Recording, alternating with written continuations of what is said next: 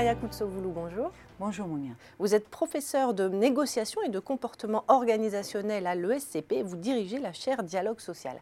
Alors nous allons parler de la place de la confiance dans les organisations. Alors c'est amusant parce qu'on est plutôt dans une société individualiste. Quelle est la place de l'interdépendance en entreprise?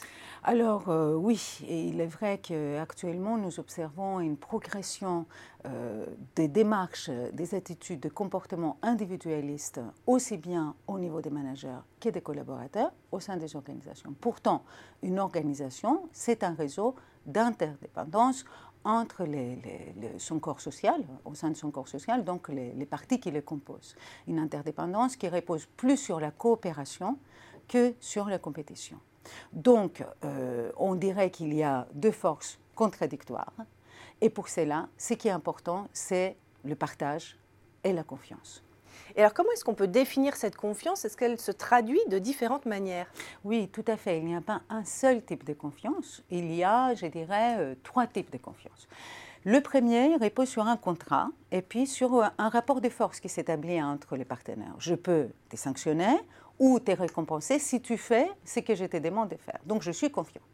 Le deuxième type euh, de confiance euh, est engendré par la connaissance de l'autre. Je connais mon manager, je sais qu'il tient ses promesses, donc je lui fais confiance. Et donc, euh, voilà, j'agis en conséquence. Troisième type de confiance, la confiance qui émane de l'identification à l'organisation et l'identification avec le projet de l'entreprise, et ce qui est le plus durable. Et alors, en quoi est-ce que le chef d'entreprise doit avoir intérêt à instaurer un tel climat de confiance? Il a intérêt aujourd'hui parce que son entreprise, je pense que c'est le cas de, la plupart des organisations, traverse une période de, de transformation et d'incertitude. Donc, partager la vision, la communiquer clairement et instaurer un climat de confiance qui repose sur un rapport positif entre la promesse donnée et la preuve est très important. Et alors, est-ce que vous auriez euh, une boîte à outils ou quelques conseils à lui donner à ce chef d'entreprise? D'abord, il ne faut pas avoir peur de faire face à la réalité et de partager cette réalité, donc partager les difficultés, les défis qu'il va, euh, a actuellement au sein de l'organisation.